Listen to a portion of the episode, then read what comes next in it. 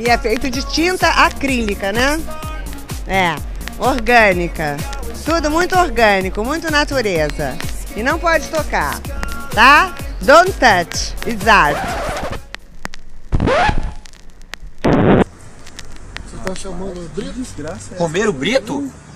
Se eu tô chamando? Katrina? É óbvio, velho. Vai doer pra caralho meu braço, velho. Guarapari Búzios é minha arte. Obrigado. Eu tenho quantos anos, gente? Quantos anos você tem? Quantos anos você tem? Rave? Rave?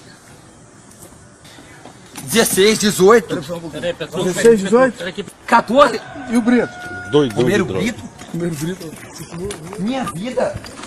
Acabou. Deixa eu cair. É de ruim? Eu não sei nem onde eu tô, velho. Mãe, eu vou comprar uma arma. O moço já facilitou. Quero atirar nos comunistas. Sou pobre de direita e odeio o professor. Quero atirar nos comunistas. Sou cidadão de bem e odeio o professor. Ok, ok. Aqui é a Lana e esse é o Pataquadas. Pataquada, que significa presepada, palhaçada, tolice, traquinagem, fazer arte. E é aqui que você fica sabendo das notícias mais quentes do mundo da arte. Esse é o primeiro Pataquadas do ano. E que ano, hein? Desde a posse do Biruleibe, o Brasil tá indo só ladeira abaixo. Eu não vou nem ficar comentando muito aqui o que, que tá acontecendo no Brasil, no atual momento, porque, sinceramente, eu prefiro nem falar, nem entrar nesses assuntos, porque eu não tô dando conta. Ainda nem chegou o carnaval e olha o caos que se instaurou nesse país. Será que a gente consegue sobreviver 2019? Oremos. Sem muita enrolação, bora lá para as notícias. Ah, lembrando sempre que todas as notícias estarão linkadas no post do episódio.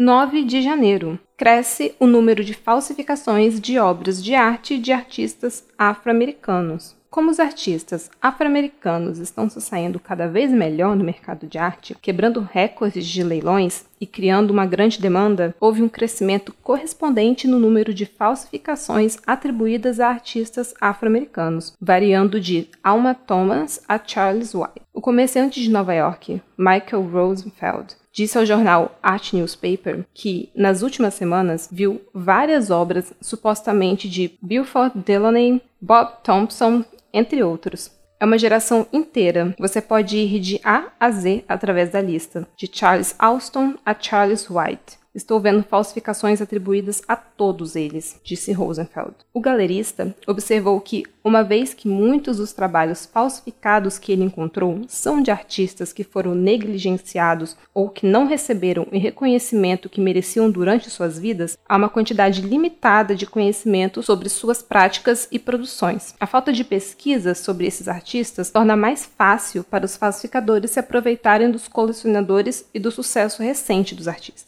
Até mesmo artistas com propriedades e fundações dedicadas a preservar seus legados estão sendo alvo. Muitas organizações são cautelosas sobre a autenticação de obras por medo de litígios. E aí a gente tem uma dupla exploração da memória de artistas negros, porque negros se fodem duplamente, né? É assim que é o mundo infelizmente. Embora exercitar cautela ao atribuir obras a artistas seja uma coisa boa, o negociante de arte de Miami, Jumané Namdi, disse à Artnet que também pode ser problemático porque poderia deixar algumas obras autênticas não reconhecidas. A popularidade das obras afro-americanas também está levando as galerias a se esforçarem para realizar pesquisas e escrever histórias de exposições para muitas peças que não têm documentação. De acordo com o especialista em conservação e falsificação James Martin, em geral, problemas com falsificações se tornam mais fáceis de detectar quando vistos em grande número. E aqui na matéria a gente tem alguns exemplos de números e cerca de 2,2 bilhões de dólares foram gastos em obras de artistas afro-americanos em leilões nos últimos 10 anos. E em maio de 2018, Sean Combs, o rapper e produtor conhecido como P. Diddy, colocou oferta de 21 milhões de dólares em pastimes de Carrie James Marshall. Então, assim, é realmente um mercado bilionário muito grande e muito fácil de se aproveitar, porque aparentemente, devido a todos esses anos de negligência, não se tem muita pesquisa e muitos estudos sobre essas obras. Então, fácil para poder falsificar, né? El Museo del Barrio revoga homenagem à princesa alemã de extrema-direita. O Museu de Nova York, dedicado à arte e cultura latina, anunciou ontem, ontem dia 10 de janeiro, que deixaria de homenagear a princesa a princesa Gloria de Tan Antaxi, a conservadora princesa católica alemã, colecionadora de arte e socialite conhecida por seus laços estreitos com Steve Bannon, líderes de partidos políticos de extrema-direita na Alemanha e na França, autoridades católicas romanas ortodoxas e Hillary Clinton. Bannon mencionou recentemente seu plano de abrir sua Gladiator School, uma escola do gladiador, um local de instrução em mídia e teologia que ele imaginou para católicos de extrema direita que consideram o atual Papa Francisco liberal demais, no castelo de 500 aposentos da princesa em Regensburg, Alemanha. Assim, sei nem o que dizer. No Twitter, Ana Dopico, professora da Universidade de Nova York, chamou a princesa de princesa da extrema-direita europeia e a decisão do museu de homenageá-la impressionante e chocante, especialmente para uma instituição que foi iniciada por artistas e ativistas porto-riquenhos, uma sala de aula da escola pública em 1969. Alex Gonzalez, ex-membro do conselho do museu, disse ao New York Times que não recebeu uma resposta quando perguntou como a princesa Glória, entre aspas, se alinha com a missão e o propósito de uma instituição latina. A Hyperallergic disse que apenas seus comentários públicos sobre a epidemia de AIDS na África já seriam suficientes para levantar bandeiras vermelhas. A revista se referia ao comentário de 2001 de que a crise africana de AIDS foi causada pelo fato de que os negros, entre aspas, gostam de copular muito. Eles foram completamente desumanos e expressaram publicamente na televisão ao vivo, continuou Gonzalez. Então a pergunta que faço ao El Museu é: por que vocês estão homenageando essa pessoa? É a pergunta que eu faço também, porque só por um comentário desse, essa pessoa tinha que ser permanentemente tipo, riscada da lista de pessoas que devem ser homenageadas, a não ser que você seja uma instituição de extrema direita que se alinha com esse tipo de pensamento que eu não sei nem o que dizer. Depois que o New York Times pediu comentários do, ao museu, o El Museu emitiu a seguinte declaração na manhã de quinta-feira. Como uma instituição cultural fundada nos princípios de inclusão, direitos civis e diversidade, o El Museu del Barrio está comprometido em homenagear indivíduos que valorizam e apoiam a elevação da arte da cultura latina e latino-americana, tanto nos Estados Unidos quanto em outros países. Como resultado, El Museu del Barrio decidiu se separar da princesa Glória de Tan and Taxis. A princesa cuja extensa coleção de arte inclui trabalhos de Thomas Ruff, Andy Warhol, Bill Viola, Ansel Kiefer, Paul McCartney e Jeff Koons, entre vários outros, respondeu: Estou decepcionada com o grau de divisão da sociedade hoje e parece não haver absolutamente nenhum espaço para a tolerância. Minhas visões religiosas conservadoras não têm absolutamente nenhum impacto sobre a minha mente aberta sobre diversidade e inclusão.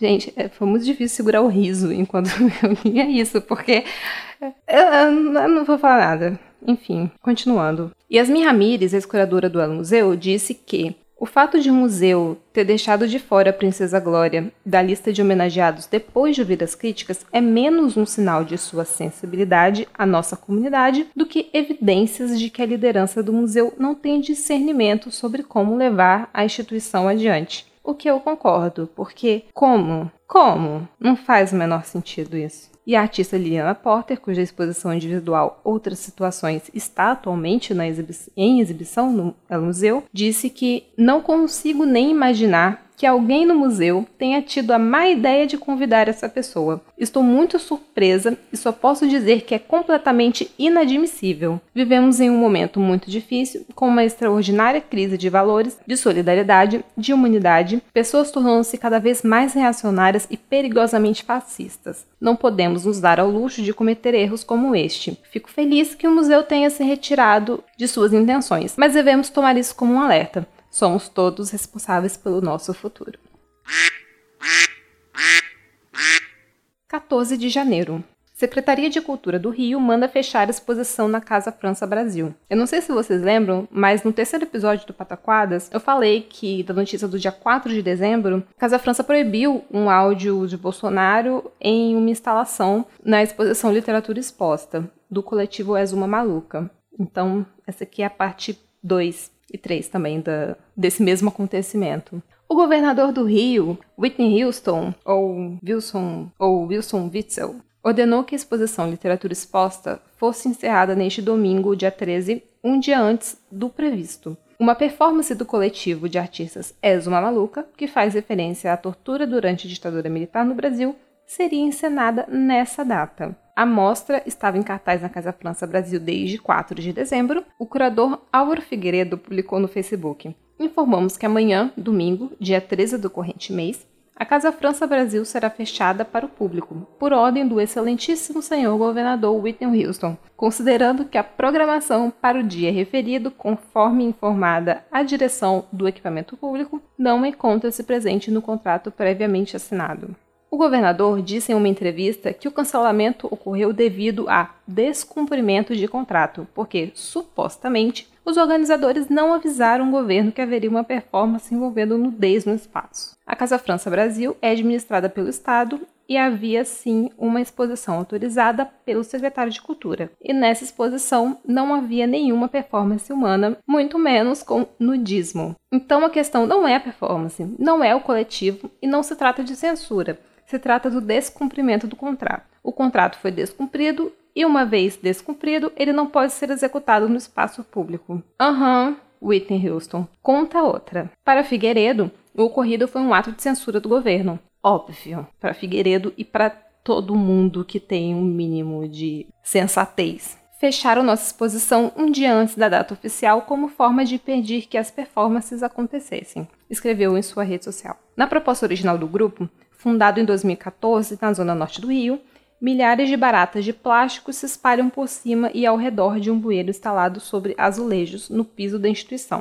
Do mesmo buraco também sairia a voz do presidente Jair Bolsonaro, e é essa voz que foi vetada. Shediak, que é o diretor da Casa França Brasil, proibiu o uso do discurso do Bolsonaro e, no lugar, o coletivo colocou uma receita de bolo, a proposta da exposição era apresentar criações baseadas em textos de escritores considerados periféricos. Um conto do escritor Rodrigo Santos foi a inspiração para A Voz do Ralo é a Voz de Deus. O texto fala sobre uma mulher torturada durante a ditadura militar. Nas sessões de tortura, baratas eram introduzidas em sua vagina. Continuação. Dia 14 de janeiro, dia da fatídica performance. No maior estilo Elliot Sica, vetado de entrar no MAN para Opinião 65 com a Escola de Samba da Mangueira para apresentar os seus palangolés, o coletivo resolve realizar a performance em frente à Casa França Brasil, no meio da rua. A performance Literatura Exposta, que não pôde ser apresentada na Casa França Brasil, no centro do Rio, foi realizada na tarde desta segunda-feira, dia 14, no meio da rua. O ato foi acompanhado desde o início por uma equipe do 5 Batalhão da Polícia Militar. Os policiais chegaram a informar os presentes que a manifestação não seria permitida sem, sem apresentação de uma autorização. No entanto, o ato foi realizado com algumas alterações. A performance que estava prevista para ser feita com uma mulher nua foi apresentada pela artista Juliana Warner vestida. O ato foi uma crítica à tortura durante a ditadura militar com uma mulher interagindo com a obra, a voz do Raul é a voz de Deus, a artista se deitou no chão ao lado de um bueiro com inúmeras baratas que subiam pelo seu corpo. Uma intervenção sonora reproduzia as falas do atual presidente da República, Jair Biruliro. As frases As ações de vocês serão tipificadas como terrorismo e, pela memória do coronel Carlos Alberto Brilhante Ustra, eram reproduzidos durante o ato em frente à Casa França Brasil. O bom é que, fazendo em frente à instituição e não dentro dela, eles puderam reproduzir os áudios do Bolsonaro, né? Dentro eles não, não poderiam, porque eles estavam vetados. Ainda no dia 14 de janeiro, Kanye West doa 10 milhões de dólares para o projeto Roden Crater, de James Turrell. O rapper, o gênio, o mito, amado por uns, odiado por outros, Kanye West anunciou hoje que planeja doar 10 milhões de dólares para a Turrell Art Foundation, em apoio ao projeto inacabado Roden Crater, cratera de Roden. O ambicioso trabalho artístico do artista James Turrell, um vulcão extinto no Painted Desert perto de Flagstaff, Arizona, que ele está transformando em uma série de salas e túneis desde a década de 1970. Kelly Crow, do Wall Street Journal, relata que West visitou Rodin Crater com Turrell em 11 de dezembro, uma experiência que o músico chamou de life-changing. Seria algo como um, uma experiência que mudou completamente a sua vida. West também visitou a exposição de Massachusetts Museum of Contemporary Art do artista de 75 anos, Into the Light, no dia 27 de dezembro. Em um comunicado divulgado hoje, dia 14, por West, ele disse que decidiu contribuir com o projeto para que ele pudesse ser experimentado e desfrutado pela eternidade. Em resposta, Turner disse que estava entusiasmado por receber um presente tão importante. Ele, ele, está atualmente trabalhando com a Arizona State University para arrecadar 200 milhões de dólares para ajudá-la a, concre a concretizar sua visão e abrir o local para o público nos próximos cinco anos. O artista pretende transformar a cratera de mais ou menos 4 quilômetros de largura em um centro cultural que acabará por apresentar um anfiteatro e sediar um programa de residência. Nesta primavera, a universidade, que se virá como administradora do local, terá mais de 80 professores e alunos para a cratera como parte de um programa piloto. Espera, eventualmente, integrar totalmente o projeto no currículo acadêmico de seu Instituto Herberger de Design e Arts, Escola de Sustentabilidade, Escola de Exploração do Espaço Terra e Escola de Transformação Social, é nossa intenção trabalhar com parceiros em todo o estado e país para completar, preservar e compartilhar um dos ativos culturais e físicos mais renomados do Arizona e da nação, disse a ASU em um comunicado.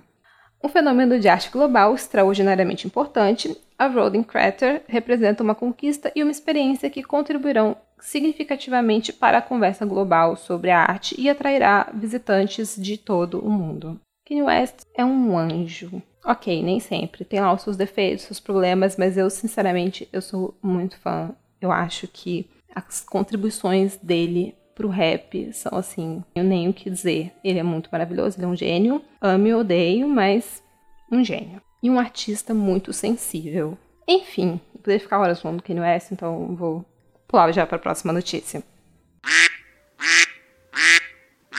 15 de janeiro. Outra notícia que eu já comentei aqui antes foi no segundo Pataquadas, aconteceu em setembro de 2018. Uh, o artista russo Piotr Pavlensky foi liberado da prisão preventiva na França por causa de um banco. E, enfim, vou, agora é o desenrolar desse, dessa questão. O artista, o Pavlensky, recebeu sentença por incendiar o Banco de Paris. O artista russo Piotr Pavlensky, famoso por seus atos radicais de arte de protesto, que vão desde pregar suas bolas à Praça Vermelha de Moscou até cortar parte de sua orelha, foi sentenciado a três anos de prisão por sua última ação, que foi colocar fogo no Banco da França, localizado na Praça da Bastilha, no centro de Paris, em outubro de 2017 com sua então parceira Oksana Chalergina. Na época, o artista de 34 anos disse: o Banco da França tomou o lugar da Bastilha e os banqueiros tomaram o lugar dos monarcas. Para quem não se lembra, o homônimo da praça, a prisão da Bastilha, foi invadida por rebeldes em 1789, sinalizando o início da Revolução Francesa. Pavlensky reiterou sua posição sobre o banco no julgamento que dedicou a Marquês de Sade, o nobre revolucionário francês do século XVIII, conhecido por sua sexualidade libertina. Ele também elogiou os manifestantes do Colete Amarelo, que se mobilizaram contra o aumento dos preços dos combustíveis e outras frustrações em Paris ao longo das últimas semanas. E que, se eu não me engano, continua acontecendo essas manifestações. Como Pavlensky passou um ano atrás das grades em prisão preventiva, como eu disse no Pataquadas anterior, e dois anos da sentença que ele recebeu foram suspensos, então ele não vai mais ficar preso, já foi o tempo dele. E Chaligina também foi condenada a dois anos de prisão e foi imediatamente liberada. O tribunal também ordenou que pagassem cerca de 25 milhões de dólares em indenização ao banco por danos. Como se o banco precisasse de mais dinheiro, né? E eu concordo com esse cara. Tem que colocar fogo em banco mesmo. Quebre todos os bancos. Dia 16 de janeiro. Crítico Jacopo Crivelli Visconti será novo curador da Bienal de São Paulo. O crítico italiano radicado em São Paulo será o curador da próxima edição da Bienal de São Paulo, anunciou a organização do evento nesta quarta-feira, dia 16. Visconti fez carreira dentro da Fundação Bienal, onde trabalhou desde que Manuel Pires da Costa, investigado por desvio de verbas e uma série de escândalos, presidia a instituição. Com pouca expressividade no meio artístico institucional, o novo escolhido, nos últimos anos, vem atuando como curador independente.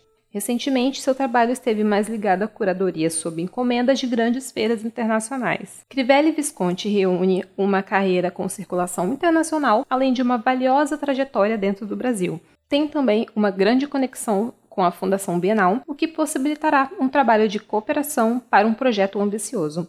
Afirma em nota o presidente da instituição, José Olímpio da Veiga Pereira. Entre os trabalhos recentes do novo curador estão o Pavilhão do Chipre na Bienal de Veneza deste ano, começa em maio, além da mostra Matriz do Tempo Real no MAC São Paulo. Doutor em arquitetura pela USP, ele é autor do livro Novas Derivas, e Crivelli Visconti também foi curador da participação brasileira em Veneza em 2007. O curador adjunto será Paulo Miada, do Instituto Tomiotaki. Como curadores convidados foram escolhidos a artista Carla Zaccanini, Francesco Stocchi e Ruth Esteves. Tem uma coluna também da Folha, do Fábio Cipriano, que eu não conheço, mas enfim, ele comentou sobre essa escolha da Bienal. Eu achei muito interessante porque, bom, o título é Bienal de São Paulo escolhe burocrata da arte contemporânea como curador. E ele começa falando: em um momento que bienais buscam curadoras e curadores arrojados que portam questões relevantes como a Bienal do Mercosul, que selecionou a argentina Andrea Giunta, uma das organizadoras de Mulheres Radicais. E essa exposição Mulheres Radicais, se você não viu, é, foi uma exposição que teve ano passado na Pinacoteca de São Paulo, que reuniu o trabalho de várias artistas mulheres da América Latina. E eu não pude ir, mas eu tenho um catálogo aqui em casa que é muito incrível. Não tive tempo de ver tudo ainda, mas tô doida pra ver, até porque spoiler, vai vir um episódiozinho especial sobre isso nas nos, nas próximas semanas aí, não sei ainda a data, mas enfim, vai rolar.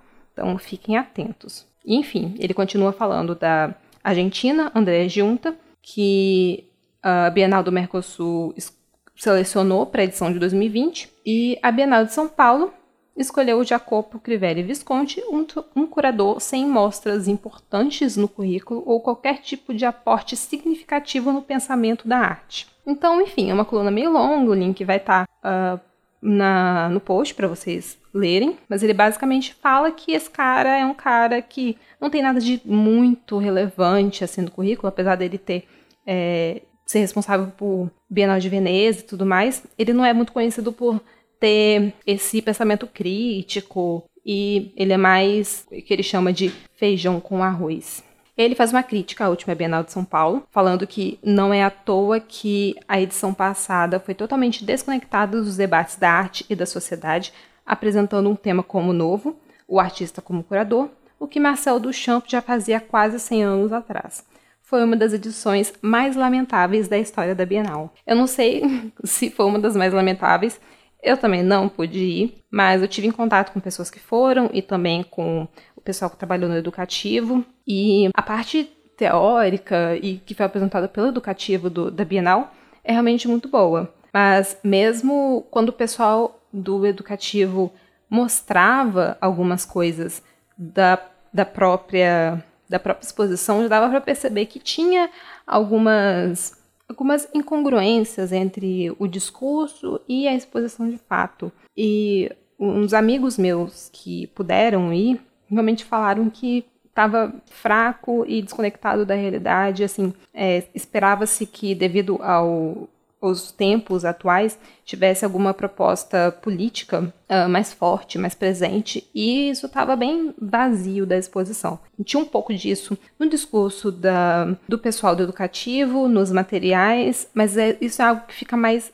restrito e não está de fato ali na exposição. Então, realmente, eu acho que é algo que, que faltou e que meio que falta na Bienal. Assim, tem, tem várias críticas. O Rodrigo, muito mais que eu, tem críticas à Bienal e ao modelo como é feito tudo mais. E a gente acredita que realmente a Bienal é meio que um modelo falido, que realmente tem que se repensar o modo de fazer.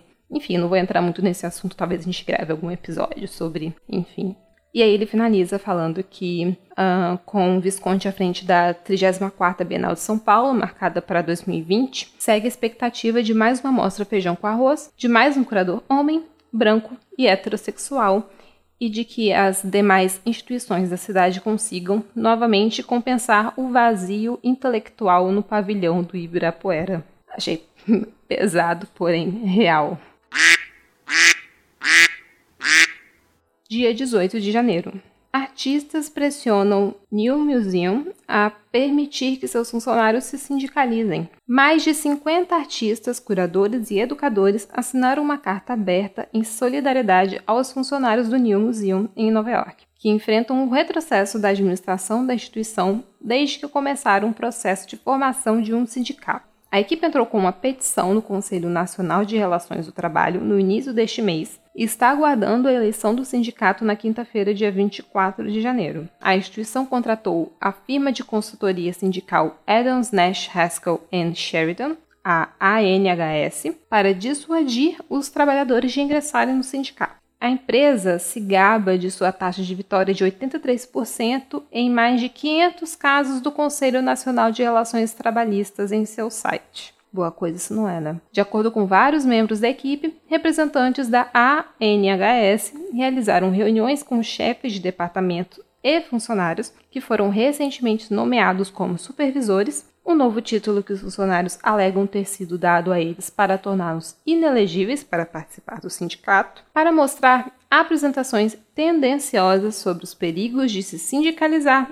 e sugerir que os funcionários devem ser leais ao museu. Risos. Vista a camisa da empresa. Seja leal à sua empresa. Nós expropriamos o valor do seu trabalho. Acabamos com a sua saúde mental. Mas nós somos uma grande família. Sem paciência. Profissionais de arte estão falando em apoio aos esforços da equipe para se organizar. A carta aberta, que começou a circular hoje, hoje dia 18, diz: Estamos incomodados com a decisão da liderança do New Museum de contratar uma firma antissindical para semear medo no local de trabalho. Intimidação e desinformação não constituem compromisso aberto com os funcionários do museu. Além disso, Tal comportamento vai contra tudo o que o museu historicamente representou, isto é, equidade, diversidade e compromisso com a responsabilidade institucional. Conclui com um apelo para que a instituição faça a coisa certa e não interfira no processo. Também lembra o museu que seus funcionários são pessoas que acreditam na instituição e em seu futuro. Agora, uma atualização do dia 24 de janeiro, que foi o dia da votação funcionários do Museum votam a favor da sindicalização e se unem ao Local 2110. Os funcionários do Museu Nova York conseguiram formar um sindicato. Em uma votação realizada no início dessa tarde, 38 funcionários votaram a favor do sindicato, enquanto 8 votaram contra. 10 votos adicionais não foram contados porque foram desafiados pelo museu. A equipe decidiu se juntar ao Local 2110, o grupo United Auto Workers, que também representa funcionários do Museu de Arte Moderna, da Sociedade Histórica de Nova York e do Bronx Museum of Art. A tão esperada votação ocorreu no Teatro do New Museum e foi supervisionada pelo National Labor Relations Board. Em resposta ao resultado da votação, o museu forneceu à Art Forum a seguinte declaração: Os funcionários elegíveis consideraram os prós e contras da sindicalização e decidiram a favor de um sindicato. Nós respeitamos a decisão deles e seguiremos em frente de boa fé. Gente, consciência de classe é tudo! Amei. 18 de janeiro. Bienal de Zimbábue é adiada devido à dura repressão do governo sobre protestos. Após a maior ofensiva de segurança do governo que o Zimbábue viu em anos, a Bienal de Bulawayo foi adiada de outubro de 2019 a outubro de 2020. O organizador havia planejado um programa com um trabalho de 60 artistas, exibindo performance, arquitetura, instalação em pavilhões e espaços públicos em toda a cidade. Mas o clima político do país forçou o organizador a adiá-la. A repressão começou na segunda-feira, após os protestos irromperem em reação ao anúncio de que os preços dos combustíveis aumentariam mais de que o dobro. Eles estão agora entre os mais altos do mundo. Desde então, o Estado enviou forças militares para as ruas de várias cidades, incluindo Bulawayo, a segunda maior área metropolitana do país invadiu casas e desligou o acesso à internet para impedir que os ativistas se organizassem prendeu entre 400 e 600 pessoas e matou pelo menos cinco pessoas. Então, assim, realmente, não, não tá dando. O organizador iniciou o projeto no ano passado, depois de trabalhar na Bienal Yangon, em 2014, na República Democrática do Congo, Após a Bienal, ele sentiu a necessidade de um evento semelhante na África Austral. Mais e mais desses eventos de arte devem acontecer no continente, a fim de construir uma audiência local para os artistas locais, disse Richard Mudariki, um dos artistas que representou o Zimbábue na Bienal de Veneza, em 2017, onde o país tem seu pavilhão próprio desde 2011. Muito poucos jovens do Zimbábue conhecem agora qualquer um dos artistas contemporâneos de sucesso atualmente, e as pessoas na Europa ou nos Estados Unidos sabem sobre eles. Então, se eventos como esses permitem engajamento local com a população local, eu realmente apoio isso. Uma pena que isso teve que ser adiado. Espero que não tenha que ser adiado novamente, que realmente ano que vem isso aconteça. 27 de janeiro roubada em Paris, obra de Banksy pintada na porta do Bataclan. Uma obra de Banksy que homenageava as vítimas dos ataques terroristas de 2015 em Paris foi roubada na noite de sexta-feira para sábado da casa de shows Bataclan. A pintura estava em uma de suas portas. Estamos desolados e muito indignados hoje, informou o Bataclan através do Twitter. O trabalho de Banksy, um símbolo da memória que pertencia a todos nós, aos parisienses e aos cidadãos do mundo, foi roubado. Acrescentou: A essência da arte urbana é dar vida a uma obra de arte em um ambiente específico, e estamos convencidos de que essa obra só tinha sentido nesse lugar. É por esse motivo que tínhamos desejado deixá-la livre, na rua, acessível a todos. E realmente, essa é uma desses tipos de obra que a gente chama de in situ, que são essas obras que elas só vão funcionar num local específico. Mas quem roubou realmente não estava nem aí para esse tipo de coisa. A obra, que mostrava uma mulher cabisbaixa com um semblante triste, estava pintada em uma das saídas de emergência da sala, pela qual muitas pessoas escaparam do ataque lançado por terroristas do grupo jihadista Estado Islâmico, que entraram no local e atiraram indiscriminadamente contra o público. O grafite foi retirado pelos ladrões em uma caminhonete. Os ataques feitos em 13 de novembro de 2015 por membros do Estado Islâmico deixaram 130 mortos, a maioria dentro do Bataclan. Os demais foram mortos em vários cafés do leste da capital, assim como nas proximidades. Banksy publicou uma foto da obra em sua conta no Instagram em junho, confirmando sua autoria. Realmente uma pena. 28 de janeiro. Mais polêmicas. El Museu del Barrio cancela a retrospectiva de Alejandro Jodorowsky. Não, sério, esse Museu do Barrio tem, tem, algum, tem um problema, assim, acontecendo. Tem que sentar alguém ali, tem que, sabe, tem que chegar, alguém tem que chegar, sentar com essa galera, com essas pessoas que, né, que trabalham e que ditam as regras das coisas ali e falar, olha só, gente, a gente tá com um problema. Tem uma coisa errada acontecendo aqui, a gente tem que rever essa situação, porque, assim, enfim, vamos lá. Uh, El Museu del Barrio, em Nova York, cancelou uma retrospectiva do artista e cineasta chileno Alejandro Jodorowsky, depois de avaliar uma entrevista de décadas atrás, na qual Jodorowsky alega ter estuprado uma colega de trabalho. A exposição, a primeira pesquisa do museu sobre o trabalho do artista nos Estados Unidos, foi marcada para 28 de fevereiro. A atual exposição no museu é sobre, como eu comentei antes, a Liliana Potter. Essa exposição, que terminaria agora em janeiro, foi estendida até dia 3 de março. De acordo com a Art News, ativistas do East Harlem também levantaram objeções à exibição por causa das declarações feitas por Jodorowsky em 1972, em que ele afirmou ter estuprado Mara Lourenço nas câmeras por uma cena de estupro no filme El Topo, de 1970. O surreal western que ele escreveu, dirigiu e estrelou tornou-se um clássico cult e foi exibido em instituições de arte como o Museu de Arte Moderna de Nova York. No livro El Topo, um livro do filme, uma coletânea de entrevistas com Jodorowsky, ele disse o seguinte sobre a cena: Fomos ao deserto com duas outras pessoas, o fotógrafo e um técnico. Ninguém mais. Eu disse: Eu não vou ensaiar. Haverá apenas uma tomada, porque será impossível repetir. Roge as câmeras quando eu sinalizá-lo. Então eu disse a ela: A dor não machuca. Me bata. E ela bateu.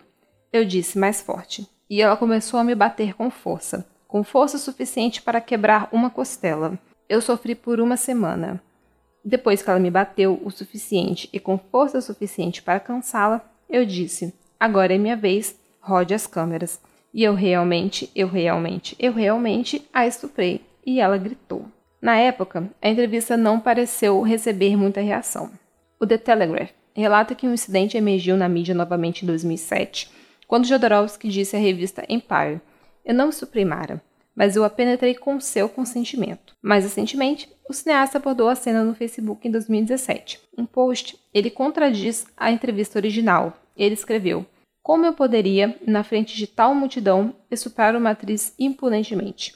Eu disse coisas para chocar os entrevistadores. Em um comunicado, a instituição disse: O El Museu del Barrio está continuamente avaliando as maneiras pelas quais avançamos nossa missão dentro da paisagem social e política em evolução. Isso inclui uma revisão contínua de nossa programação. Após uma avaliação da exposição planejada de Alejandro Jodorowsky, decidimos não avançar com a exibição neste momento. Com curadoria de Maria Inês Rodrigues, a exposição teria traçado mais de cinco décadas da produção artística de Jodorowsky e teria apresentado suas primeiras performances teatrais e de pantomima, uma seleção de sua longa tira de desenhos animados, as fábulas pânicas e material relacionado ao seu papel como diretor de filmes como El Topo, The Holy Mountain, Endless Poetry. O cancelamento da exposição acontece logo após a decisão do museu de abandonar seus planos de homenagear a tal princesa. Sobre esse assunto, eu vou recomendar aqui um texto da Amanda, do Deixa de Banca, que ela escreveu para o Verberenas. O texto é O Estupro Segundo Jodorowsky. E ela vai falar sobre esse caso em que ele afirma ter estuprado essa atriz e que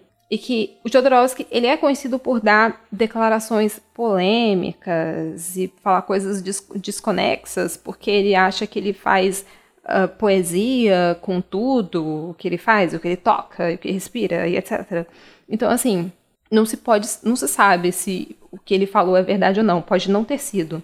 Mas a gente tem um outro complicador que a gente não sabe a versão da atriz porque ela simplesmente sumiu. Ela fez esse filme e não se sabe mais o que aconteceu com ela, para onde ela foi, enfim, não se tem notícia, não se sabe. Então a gente não tem a versão dela. Então a gente tem esse complicador. Mas, para além dessa, dessa fala polêmica dele, se ele realmente cometeu ou não, o problema é o buraco é um pouco mais embaixo, digamos assim. O problema é ainda maior. É, eu não assisti o filme, mas a Amanda assistiu e ela comenta sobre o problema não é só ter acontecido ou não o estupro da atriz, ah, digamos que fora da narrativa do filme. Existe um estupro dentro da narrativa. E pelo que eu vi, não só nesse filme. O estupro é meio algo recorrente nas obras do Jodorowsky. Então ele tem obras que são problemáticas. Não só o Jodorowsky como pessoa. Mesmo que ele não tenha estuprado ele, ele coloca esse pensamento nojento que ele tem, ele coloca essas, esses pensamentos e essas opiniões, ele deixa isso impresso no filme. Então, são filmes um pouco complicados. Eu assisti só um filme dele, aliás, eu assisti só dois filmes dele, que eram é, A Duna, de Jodorowsky, e A Dança da Realidade. Eu não me lembro muito bem, e na época eu não eu não reparei nesses problemas, não sei se esses filmes em específico, eles têm esse problema. Mas é, um, ele, é uma, ele tem umas obras que são meio problemáticas, então eu realmente recomendo que vocês leiam esse texto da Amanda. 7 de fevereiro. Alinhada a Bolsonaro, Petrobras revê patrocínios e deve se afastar da cultura. Como eu disse, só coisas boas acontecendo depois que Biruliro assumiu a presidência da República, só que o contrário, né? A direção da Petrobras está avaliando se rompe contratos de patrocínio cultural firmados nos governos anteriores. A decisão seguiria novas diretrizes do governo Bolsonaro, que criticou o financiamento estatal da cultura nesta quinta, dia 7, em sua conta no Twitter, porque a gente elegeu uma blogueira, né? A gente não, porque eu não votei nele, mas enfim. O Brasil elegeu uma blogueira. Bolsonaro postou que, embora reconheça o valor da cultura e a necessidade de incentivá-la, mentira. O financiamento das atividades culturais não deve estar a cargo de uma petrolífera estatal. Eh, do que, que você sabe, não é? Nada. Nada. Segundo a publicação do presidente, a soma dos patrocínios dos últimos anos passa de 3 bilhões de reais. Segundo realmente a publicação, porque assim, né, sei lá de onde que veio esse dado, ele não informa não sei se esse dado é real, eu sinceramente não sei. Mas quantos anos? 3 bilhões, mas em quanto tempo? 3 bilhões em um ano? Em dois anos? Em 10 anos? Continuando. A Petrobras financiou nos últimos anos grupos como o Galpão de Minas Gerais e a Companhia Debra Coker, além do Festival de Teatro de Curitiba e a Mostra Internacional de Cinema de São Paulo. Determinei a reavaliação dos contratos. O Estado tem maiores prioridades. Ai, é, é. É difícil ler até o final. Além disso, Bolsonaro afirmou que os incentivos não devem ser feitos em detrimento das principais demandas de nossa sociedade. Sério, você quer tirar dinheiro, tá tirando dinheiro da educação, da saúde, tá tirando dinheiro. Eh, eh, que outra demanda que você tem? Você vai tirar. Eh, blá, blá, blá. Eu não vou ficar reproduzindo as coisas que ele falou aqui no Twitter, porque eu já cansei. Mas, finalizando, a petroleira patrocinou mais de 4 mil projetos culturais desde 2003 quando foi criado o programa Petrobras Cultural, que passou a ser a maior seleção pública do tipo no país. Juntas, as áreas da cultura e imprensa consumiram quase 160 milhões da estatal no ano passado. Por nota, a empresa confirmou que está revisando sua política de patrocínios e seu planejamento de publicidade em alinhamento ao novo posicionamento de marca da empresa, com foco em ciência e tecnologia e educação, principalmente infantil. Segundo o texto, os contratos atualmente em vigor estão com seus desembolsos em dia. Assim, sinceramente, eu tô, né. Ah, vou emendar a próxima notícia logo. 11 de fevereiro. Governo deve anunciar modificações da Lei Rouanet na próxima semana. Então, galera, é essa próxima semana agora. É, eu tô gravando isso no dia 16, então acho que semana que vem já deve ter atualizações dessa notícia. O governo Bolsonaro prevê para a semana que vem a divulgação de modificações na instrução normativa da Lei Rouanet, a principal ferramenta de subsídio à cultura na esfera federal, conforme adiantou reportagem do SBT. A ideia seria reestruturar o regulamento de forma a equilibrar a distribuição de recursos, dando mais chances a artistas desconhecidos e produções de pequeno porte dificultando o acesso de grandes empresários e artistas famosos. Essa é uma bandeira que Bolsonaro vem defendendo desde a campanha nas eleições. Seria até interessante se fosse real, né? Uma das principais medidas defendidas pelo governo é a redução do teto de recursos destinado ao projeto. Gente, hoje a Lei Rouanet permite investir por meio de renúncia fiscal até 60 milhões em uma mesma produção. A ideia é que esse valor caia para 10 milhões. Olha, sinceramente, assim, é, é completamente descabido, assim, é total, total desconexão com a realidade. Quem, quem trabalha com, a, com cultura nesse país, quem, quem conhece o mínimo, quem está minimamente próximo, vê que, assim, o que a gente tem de investimento é, na verdade, muito pouco. Todo trabalhador da cultura que conheço tá, é, assim, é, vendendo almoço para pagar a janta, aquele ditado. E é extremamente complicado, extremamente penoso trabalhar com isso aqui. É, não tem recursos sobrando, muito pelo contrário. Enfim, mas como era de se esperar, não é? Não, não dá para esperar outra coisa desse governo que acredita que sei lá, existe kit gay e mamadeira de piroca. Assim, não tem como, não tem como argumentar com esse tipo de gente.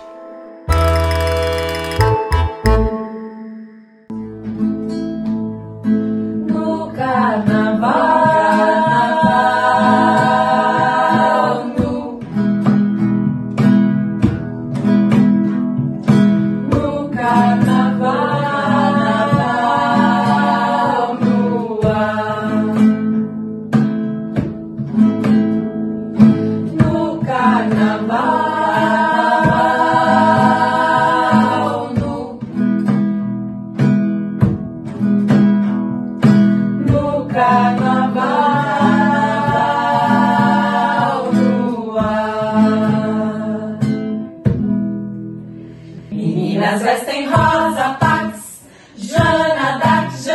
Godal. 50 tons de Mata Hari, Safo, Leila Diniz, Tarsila do Amaral. Angela Davis na cabeça, Rogéria Norma Bengel, Maia Gelu. E é com essa notícia feliz, alegre, pra cima, que a gente encerra o Pataquadas de hoje. Se você gosta mesmo da gente e acredita no nosso trabalho, não deixe de nos avaliar no iTunes e nos agregadores por aí, que assim você ajuda muito a gente a crescer. Sério mesmo. É, é realmente, isso é realmente importante, galera. Os podcasts que você gosta, que você acredita, dá para um minuto, é tipo muito rapidinho, um minutinho, você vai lá, dá uma, uma avaliação, legal, tal, cinco estrelas. Isso realmente conta muito pra gente. E agora você também pode nos apoiar através do PicPay. Fazer o podcast dá um pouquinho de trabalho, então qualquer contribuiçãozinha que você puder nos dar já ajuda muito e espalhe a palavra do podcast. Divulgue por aí para os seus amigos, para sua família, nos grupos no Hiroshima e Nagasaki. E se você gostou, tiver um comentário, uma notícia que você acha que vale a pena comentar, fala com a gente. Você pode mandar um e-mail para o nãopodetocar@gmail.com, lembrando que o D de pod é mudo, ou falar com a gente nas redes. Tem o Twitter oficial, que é o do Tiwi, o arroba não pode tocar, também com demudo. E o Tiwi agora também é um Instagrammer. E você encontra ele lá também com arroba não pode tocar. Também tem os nossos perfis pessoais. O meu é AlanaDOF e todos os outros estarão linkados no post. Por hoje é só. Tchau! Presidente, esquerda macho, essa gente, na